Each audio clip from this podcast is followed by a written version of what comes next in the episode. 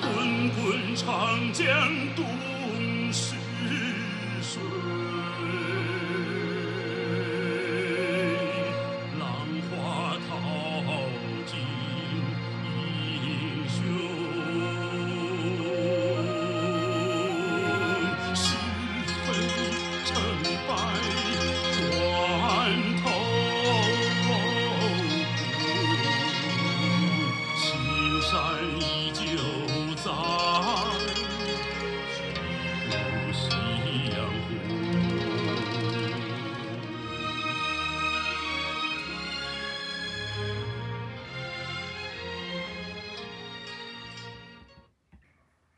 大家好，我是 J J，今天我们继续聊三国。上期有幸请到罗兰来为我们迅速的整理了一下三国时期的几个重要时间节点和历史事件。今天我们继续请他聊一下三国几个重要的军阀势力和人物，以及《三国演义》里的艺术再创作。接下来我们就探讨一下这个重要的一个军阀势力，呃，包括这个病中的董卓啊，大家作为呃对他非常熟知，这个人就是比较残暴嘛啊，这个印象。袁绍这个居四州之地，袁术呢在淮南晋越，他是第一个称帝的呃人，在三国时期。嗯，这里呢插一句，就在我们上一期呢也讲过，袁绍和曹操的关系呢是很好的，他们从小就交好。这个袁绍呢和袁术其实是同父异母的兄弟，袁术是嫡子，袁绍是庶出，但是两个兄弟的感情呢其实并不是很好。嗯，是的，那个袁术啊，袁术其实他认为就是袁姓出自于陈，陈是舜之后嘛。嗯说古代讲究五德嘛，呃，五德就是用现代话就金木水火土，那个就是以土成虎。啊，他认为这个谶文说说代汉者当屠高也，说认为就是说的他自己，所以袁术在孙策这边获得这个玉玺以后，就有这个称帝的野心和这个意图，所以在建安二年的时候，就在寿春称帝，就是建号中式。但是当时大家还是比较尊汉的，所以说天下诸侯所不齿。那个曹操煮酒论英雄的时候，就说袁术嘛，说冢中枯骨，冢中枯骨早晚必擒之。是的，啊，就是说他是已经将死之人了，就是已经已死之人了，说早晚必擒之。那也就是说，袁术称帝以后，就是说成为众矢之的，不久就遭到孙策、吕布、曹操三方的这个不断的打击。所以当时，呃，后来呢，就是在孙权呃称表的时候，劝曹操称帝的时候，曹操当时就说说，哎呀，这是要给我放在炙上烤啊。就是说放在炉上，就是不断的烤的，就是认为这个你称帝，这个让他陷于一个非常被动的这么一个位置，所以说在曹操生前他是没有称帝的。对的所所见当时就是呃。代汉的这种条件还是不成熟，包括他后期跟荀彧这边，就是他们这个在称这个呃魏王的这个过程当中，其实他们有代表一些就是呃东汉的这个士族代表对曹操这个寒门这个政权还是有这么一个啊、就是政治上的这么一个争夺。嗯嗯，这里补充一下，呃荀彧呢是曹操麾下最重要的谋士，年少的时候呢就被誉作王佐之才，相当于曹操的诸葛亮。他本人也出身名门，是颍川最著名的荀氏家族后代。荀氏家族呢是荀子的后代，荀彧呢和荀攸是叔侄关系，都是给曹老板打工的。啊，两个人也都是出身名门望族。在建安十七年的时候，呃，有人认为啊，曹操应该呃进爵魏公，然后征求了荀彧的意见。荀彧呢表示反对。这个曹操听后呢，啊，心头呢不是很愉快。然后裴松之啊，在这里啊就补充了一段《魏氏春秋》里面的记载，说曹操呢送给了荀彧一个食盒，打开呢却是空的。然后荀彧便服毒自尽了。但是在《三国志》里面，陈寿啊就用了三个字，以忧薨来概括了荀彧的死，就是抑郁而死啊。所以呢，荀彧的死亡也是一个历史谜题吧。不管怎么说，呃，曹操最后呢还是加封为魏公，但是呢，他一直没有称帝。那么相比下来呢，袁术呢就真的是在火上烤了。袁术的这个结局他也比较惨，因为他这个事情就是导致了就成为这个矛盾的一个攻击点。然后后来他兵败的时候，就是问厨下说，上有麦麦屑三十邪。就当时盛暑啊，天气特别热，说欲得蜜浆，蜜浆，嗯，那就是蜂蜜啊，然后又无蜜，呃，坐在床上叹息良久啊，人之将死，可能这个想法也比较。嗯，会会会贯穿他这个整个的这个这个这个前半生吧。嗯，然后就是就大叹大叹一声，就是说袁术至于此乎？然后就在床上呕血斗鱼而死。那这个这个可能，嗯，我确实也受不了那种。你想他他家袁氏作为三公门望，三 公啊，就是有这样的结局。呃，这个割据势力在北方有那个张扬割据河内张燕啊，作为黑山军，他代号叫飞燕。嗯，北地枪王啊，张绣，呃，他是在在宛城。大家对于这个宛城之战呢，就是又称这个呃玉水之战啊，是一呃一百九十七年汉末，就是三国军阀曹操和张绣的这一场斗争。但这个就是比较有趣的一个事情，就是张张就曹操把那个张绣的族族叔张继的遗孀邹氏，啊，就要去那个吹拉弹唱了。所以说张绣就是整个人感到非常羞辱懊恼，所以他就又反叛了。当时就是《三国志》记载的典韦就在这一战为了呃护送曹操，对，呃，写的特别悲壮。嗯，是的，小说和电视剧呢都有体现这一段宛城之战。在小说中呢，是贾诩劝张绣投降曹操，后来曹操又看中贾诩那位谋士，于是贾诩引张绣来见曹操。书里写的呢是曹操待张绣甚厚，张绣也每日请曹操吃饭喝酒。但是有天喝了酒的曹操呢，就很想找个妓女。有人就跟他提议说，张绣的叔叔张继之妻邹氏很漂亮，于是曹操就强占了这个邹氏。在电视剧里呢，表现的是曹操对张绣的投降行为啊非常鄙视，还命他呀给自己牵马进城，几乎是当众狠狠地羞辱了一番张绣，继而霸占了他的婶婶邹氏。所以呢，后来张绣呢才会说曹操辱我太甚，于是决定。造反。那么小说里张绣啊说，因为害怕这个大将典韦，便用计谋给典韦啊灌醉了，才偷袭成功。《三国演义》里呀，几乎人均一计啊。典韦呢，也在此战役中呢被杀。在电视剧里呢，表现的是非常悲壮。一方面呢，表现了典韦的英勇壮烈；另一方面呢，也表现了那个时代的女性命运。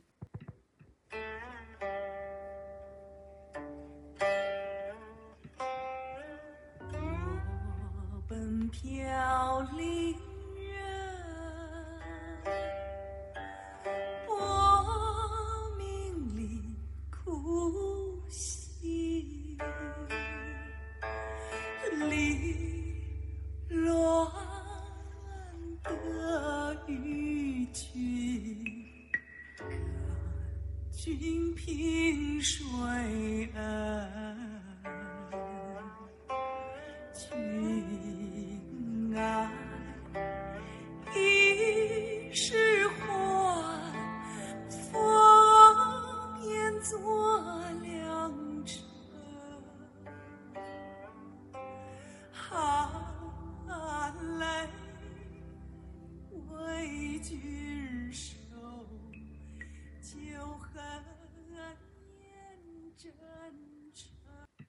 那就是在这一战呢，曹操的长子曹昂侄子曹安民就一并战死了。呃当时曹操有一个态度，就是说他长子死了，他也不惋惜，而就唯独就是失了典韦。对其实这也也有种政治作秀的感觉。但是他这个侄子曹安民死了，对他的影打击还是比较大的。他他非常喜欢这个侄子。曹操这个正妻啊，他丁夫人知道这个曹安战死以后就痛哭，他就大骂曹操说：“你害死了我儿子，说从此我也没有什么可留恋的。”这个丁夫人也比较倔啊，嗯他就怒而就回乡了。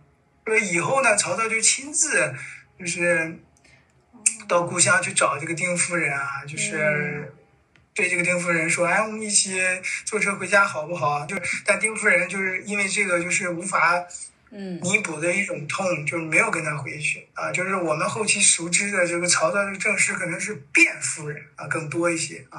对的，这个卞夫人就是我们知道后来的曹丕、曹植的母亲。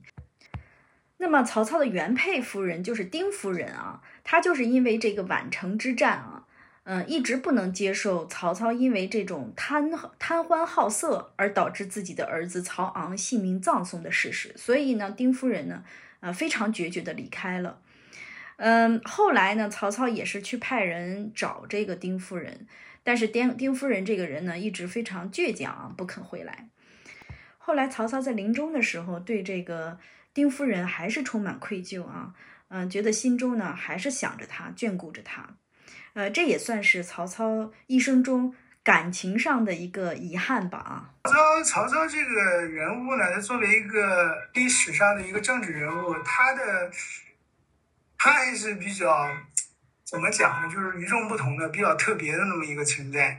他死的时候，在一定当中，就是说对，说我的葬礼一切从简。那你也知道，曹操包括孙权，他们都是。那个什么，那个发丘校尉啊，摸金校尉啊，这是怎么盗墓说呢了？这鬼吹曹灯。操曹操设了设了七十二遗冢，所以说他对这个 他不是说，他不是临终的时候说。那个，嗯，就是他的墓不要被别人发现吗？我记得好像是对，这样但。七七十二遗冢，现在曹操这个墓他也没被发现，但是汉汉朝时就是崇崇尚孝道嘛，所以他们厚葬，所以汉代的墓被被挖掘的就是最严重的。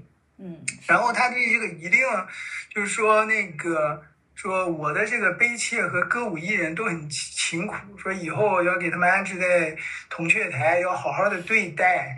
然后如果要是没事儿做，可以让他们去编织一些袋子和那个鞋子去卖，就是还为他们的生计去着想嗯啊。说他的遗物啊，也可以让儿子们一起分掉。反正曹操的遗令完全没有谈国家大事，全是安排什么妻妾住房、遗产分割一些家庭小事。当然了，呃，曹操这个安排好了以后，确实他的儿子也很孝顺，把他那个把他那个父亲那些小妾就全部接收了。所以卞夫人在看那个嗯曹丕这个模样的时候，连他爸的女人就全部接收的时候，就当时就说你早晚得死啊。嗯，所以说也应了那个他妈的那个话，曹丕确实也是早亡。哎，罗兰，说到这里啊，我有一个非常八卦的问题，我想这个问题也是现在在网上呃热议的一个话题吧，呃，那就是曹操父子特别喜欢娶人妻。我们在这个宛城之战里看到，曹操就是霸占了张继的妻子邹氏啊。后来在大破袁绍之后啊，曹丕又呃占有了这个袁绍的儿媳妇甄宓，也是后来最有名的一段八卦，说曹植啊，呃写的这个《洛神赋》就是写给这个甄宓的，好像是说这种爱好别人的妻子或者爱好少妇。是曹家父子一脉相承的癖好啊！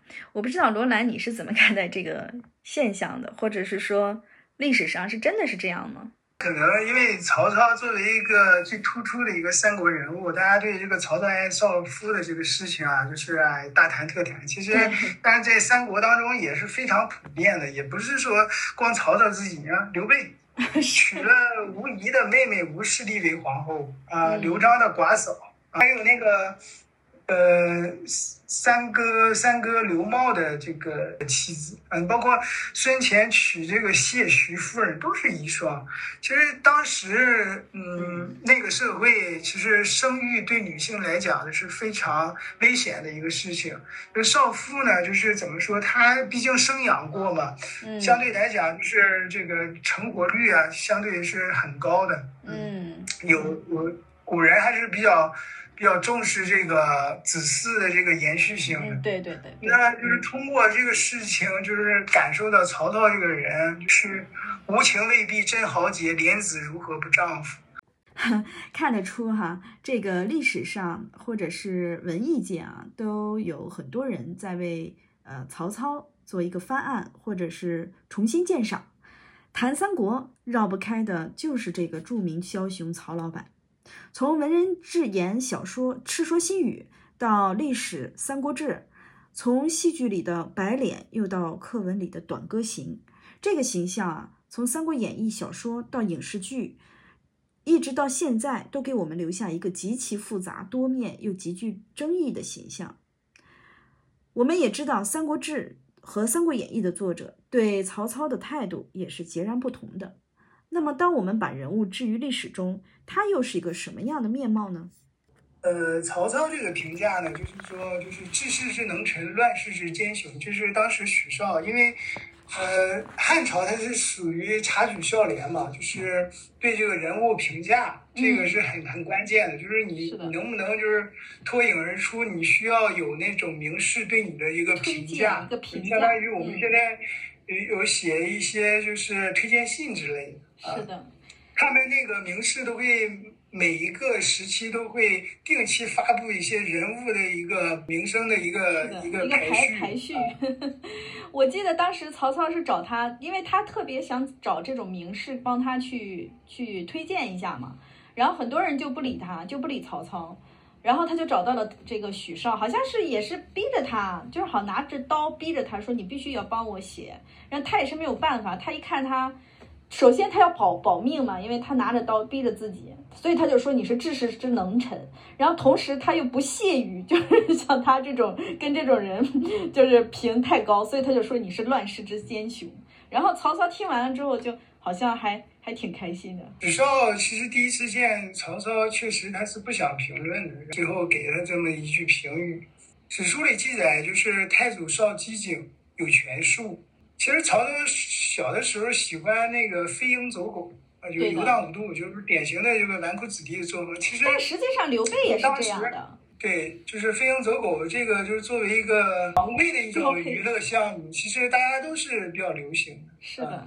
包括我们现在其实对这种打猎，其实它也是作为一种比较高端的这种这个。其实有人是这么说，嗯就是说，包括刘备也是一样，就是说他们喜欢飞鹰走狗，未必就是他真的喜欢这个项目，而是因为通过这种娱乐，我可以结识到一些权贵，然后作为自己的一个人脉资源。像刘备他就是这样的，那古代人呢，他其实打猎，他其实也是锻炼一种军事技能。对，那表表表现呢，曹操小的时候就是他有机警，有权术，就是他的叔父啊，就是多次就是因为曹操这个这个游荡无度嘛，就是多次向那个曹嵩就打报告嘛。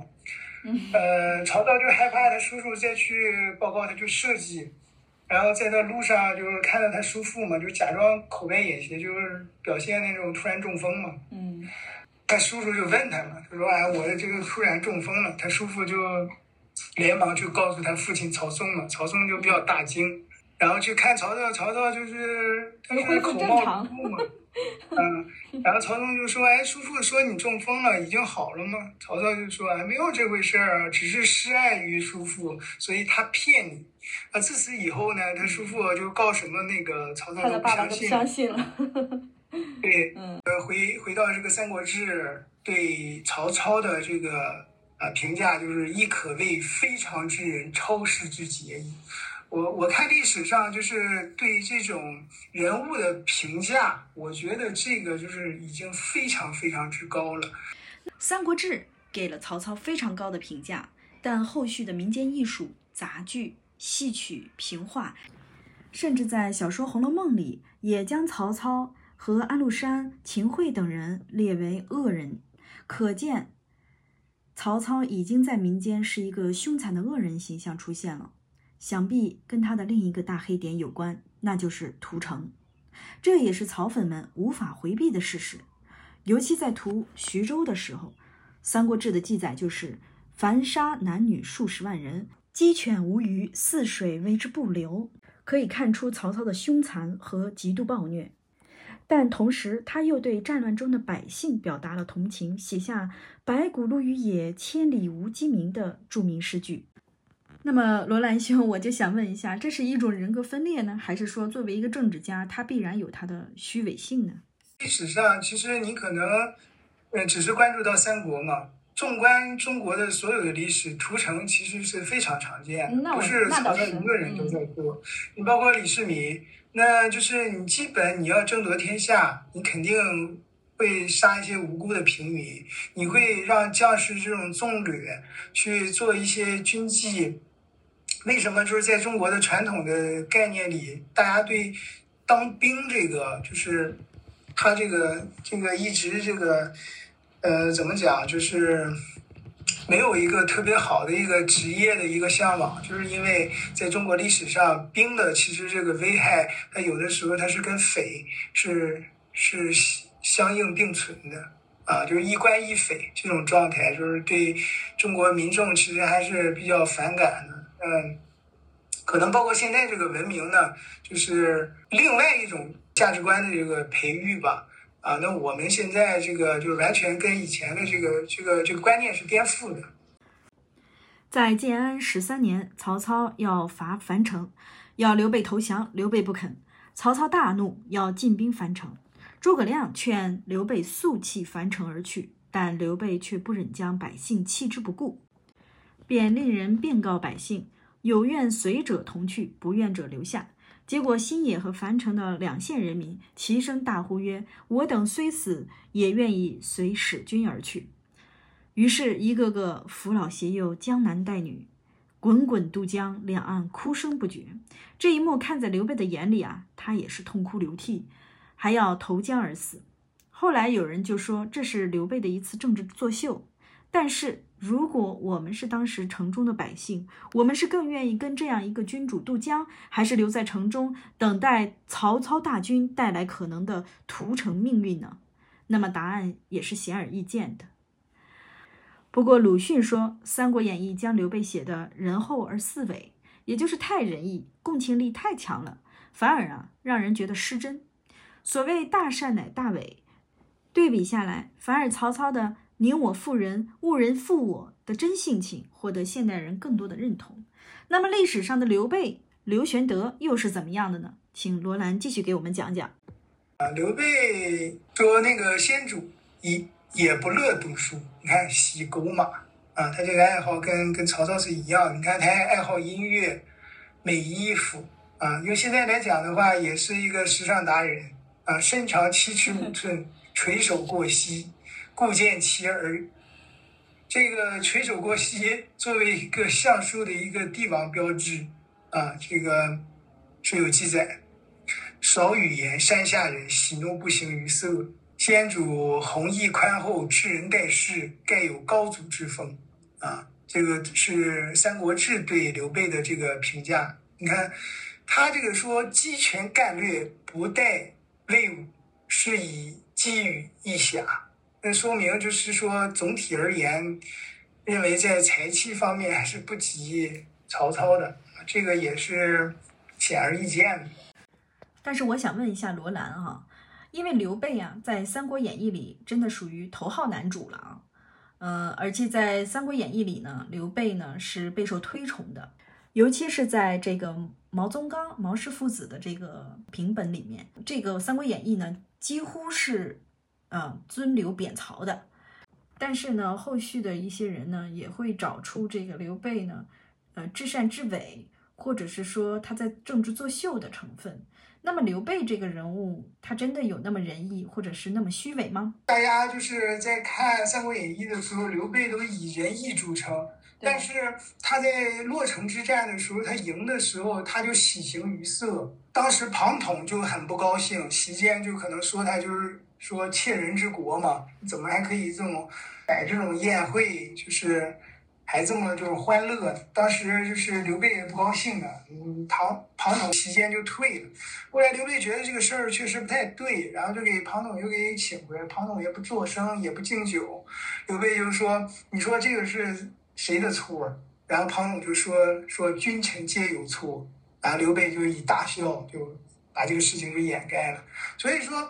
有的时候就是从这个历史的记载，就是每一个人物，其实他都有一些阳光和阴暗的这个这个那是肯定这一面。作为政治人物，他一定要，呃，为了他的权利，一定要谋一些东西。就是君子，你不能论心，论心了真的没办法去判断。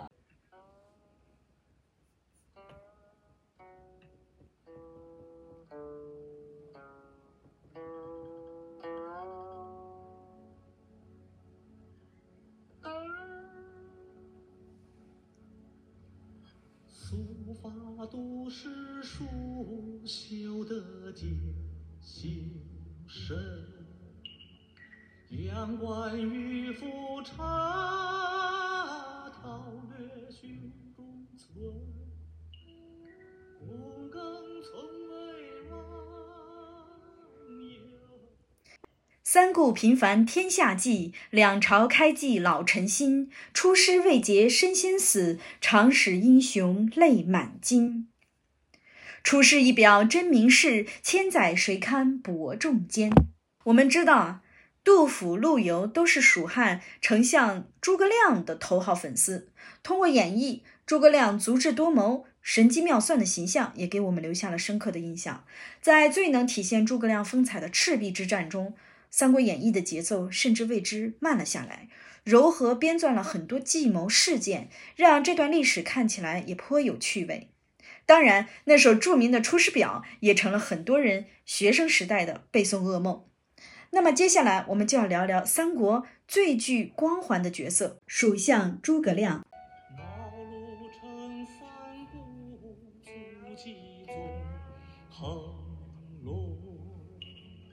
半生遇知己，哲人感心深。明朝谢剑，随君去，羽扇纶巾，赴征尘。罗兰以前看了《三国演义》啊，感觉很崇拜诸葛亮。后来很多人为了发表一些惊世骇俗的观点吧，就说诸葛亮其实才能一般，就是个管后勤的。又因为《三国演义》里面壮诸葛多智而近妖，所以很多人啊就觉得吹得太玄幻而不喜欢，觉得他呢不过是一个割据政权里的权相，甚至诽谤他有篡位之心。那罗兰兄是怎么看的呢？首先呢，就是嗯，不可否认的，就是诸葛亮确实是那个政治才能特别高的。嗯那我 那古代呢，行兵作战就是有这么说：“兵马未动，粮草先行。”包括现在战争也一样，就是他最终拼的肯定是对这个资源调配的这个呃整合的这么一个能力。啊、不单纯是说军事斗争，军事斗争最最重要的还是拼经济。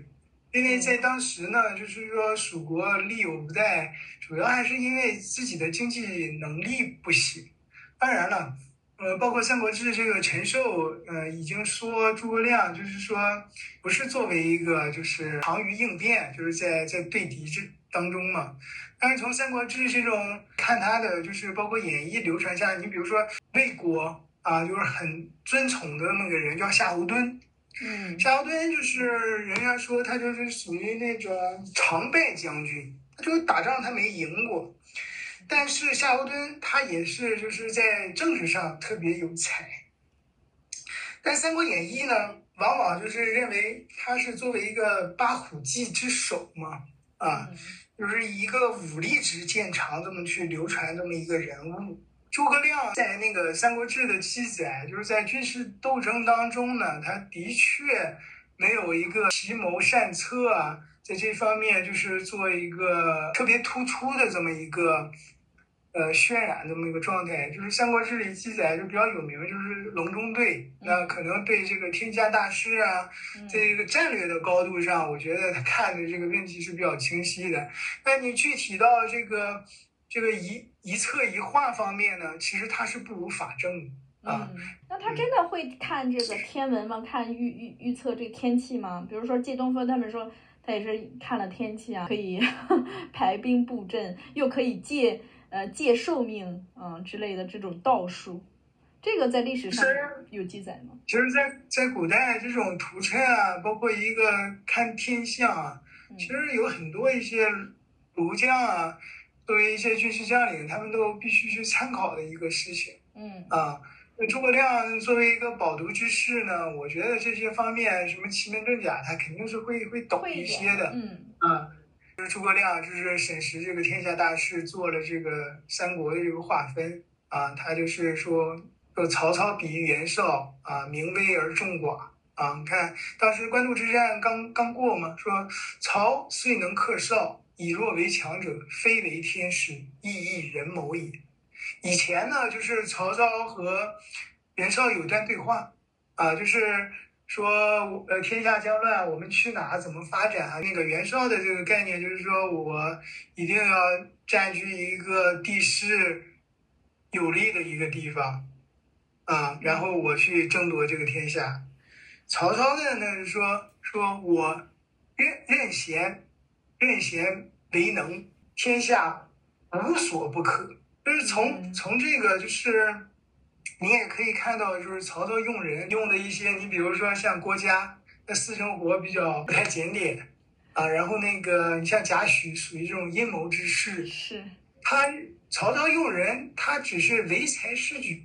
对。他以前写过一篇《求贤令》，呃，大概的他一些用人的思想，就在这篇文章就是体现的，就是特别他不看人的品德，他看他的才华。所以说，嗯，通过这一点，诸葛亮也能看出来。你看，非为天时，亦亦人谋也。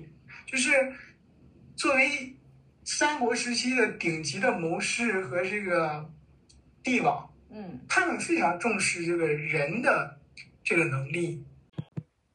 是的，诸葛亮在《三国演义》中手握羽扇，身披鹤氅，颇具名士之气度。我们熟悉的那些典故“舌战群儒”“草船借箭”“智算华容”“七擒孟获”“空城计”，更让他有种料事如神的仙气儿。虽说如今大家啊常拿卧龙凤雏梗啊来搞笑，但卧龙是真儒将。史书上说他少有异群之才，英霸之气。身长八尺，容貌甚伟。在论古今人物的羽林记载中，司马懿就曾感叹过诸葛亮是个真名士。他不仅出身名门，仪表堂堂，对他的政敌李严也很大度。在李严犯下欺君罔上的大罪后，诸葛亮还为他说情，只贬他一人为平民，家人却未受牵连。在隆中对时，诸葛亮为刘备分析天下大势，定下来夺取益州作为根基的策略。刘备就按照这个策略建立了蜀汉。可以说，诸葛亮是一个杰出的谋略家。但在《三国演义》中，他的智谋也被过度的神化了。比如说，火烧博望坡实际上是刘备干的，当时诸葛亮还没有出山。舌战群儒，他也只是用激将法说服了。孙权抗曹，草船借箭的主人公其实是孙权，也没有发生在赤壁之战，而是濡须口之战。孙权当时也不是去借箭，而是去探查敌情，被曹军的乱箭射得船只不稳，他只好调转船头，让另一边射满箭，这样才使得船只平衡，保住了性命。这算华容道也是假的，当时是刘备去华容道。追击曹操，而不是关羽截击。空城计呢，也是假的。七擒孟获呢，确实有擒孟获之说，但七擒七纵啊，这个数字啊，就是一个虚数了啊，是一个夸张的说法。所以总的来说呢，《三国演义》呢，将许多不是诸葛亮所做之事安在了他的身上，而削弱了其他人物的一些才干，所以使得诸葛亮显得神话，而其他人的能力和。他的形象呢，也有一定的折损。但是呢，《三国演义》总的来说还是将诸葛亮的民间形象进行了一个实际的历史的提取，结合了历史事件加以塑造。而民间当中的诸葛亮更有一些通鬼神之术啊，民间的形象可能他的神话程度啊，远远要大于文学当中的形象。不管怎么说，诸葛亮都是具备了一个臣子的最高操守。他兢兢业业、勤勤恳恳，为匡扶汉室劳碌奔命。他对刘备忠心耿耿、鞠躬尽瘁，以报三顾之恩。他是士人和文人阶级的理想典型。文人自古以来以修身齐家、治国平天下为自己的读书理想，所以诸葛亮会被后代的文人士人阶层进行进一步的修改、美化，甚至是神化，最后以广为流传的文学或者艺术作品流传了下来。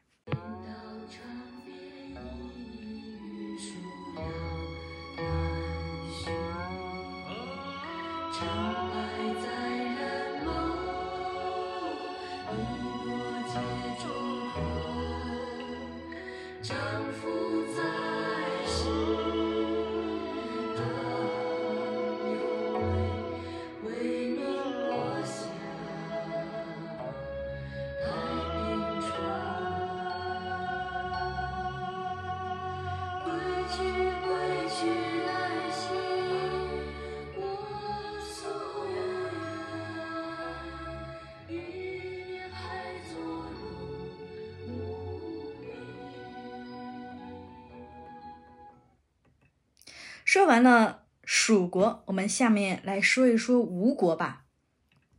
吴国我们最熟悉的孙权、周瑜。那么罗兰兄，请你先讲一讲孙权吧。孙权其实他跟曹操这个交手，这个生子当如孙仲谋这个这一段这个来历啊，当时那个曹操就是出那个濡须口嘛，他坐了游船，然后孙权就用水军。啊，就是围攻他。孙权数次挑战，那个曹操坚守不出。然后孙权后来就是乘坐这个轻船自己来。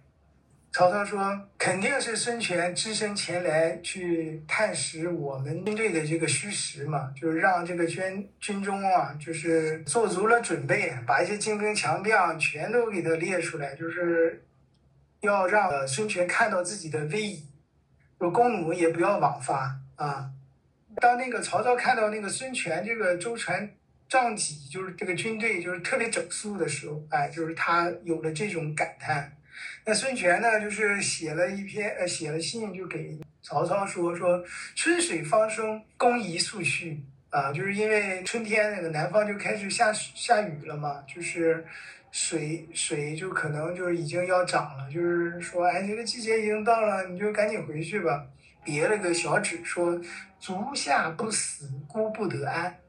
”曹操就曹操就就对他的身边的诸将就说：“嗯，孙权不欺孤啊，就是不欺骗我们，因为心里话我就给他写了，然后就是就就是撤军而还。”很有意思啊！所以呢，呃，辛弃疾有这么一首词：“天下英雄谁敌手？曹刘生子当如孙仲谋。”吴国除了孙仲谋，还有一位我比较欣赏的人物，就是周瑜，周公瑾。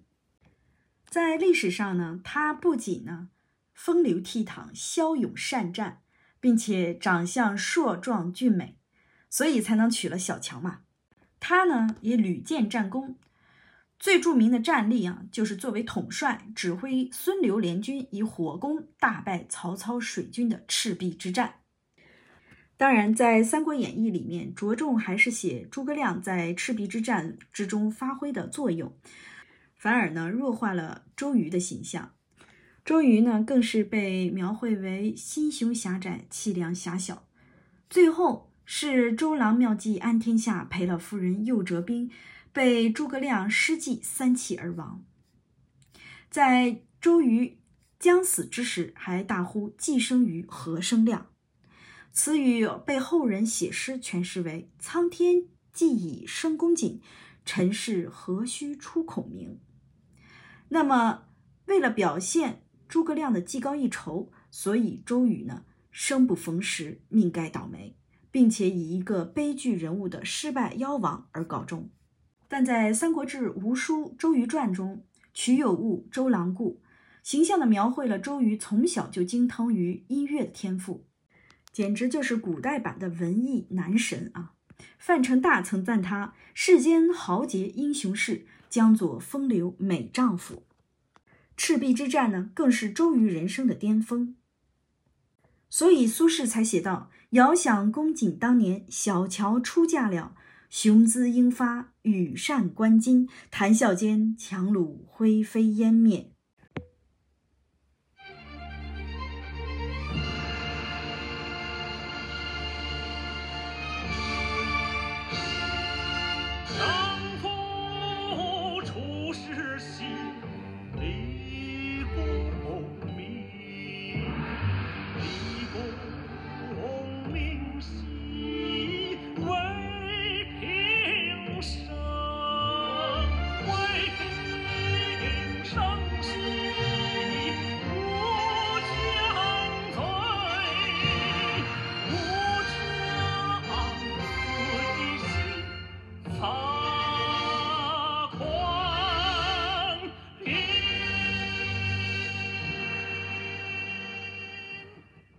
今天我们主播论英雄的三国话题要告一段落了。关于《三国演义》的人物有太多，我们还没来得及讲。比如关羽可能是好色的，貂蝉是虚构的，喝汤不掉妆的美男子何晏不仅是个玄学家，还是何进的孙子，后来又卷入政治斗争，被司马懿所杀。还有曹植为代表的建安七子等等。有机会我们再请罗兰和我们共话三国。谢谢罗兰，谢谢听众，我们下期再见。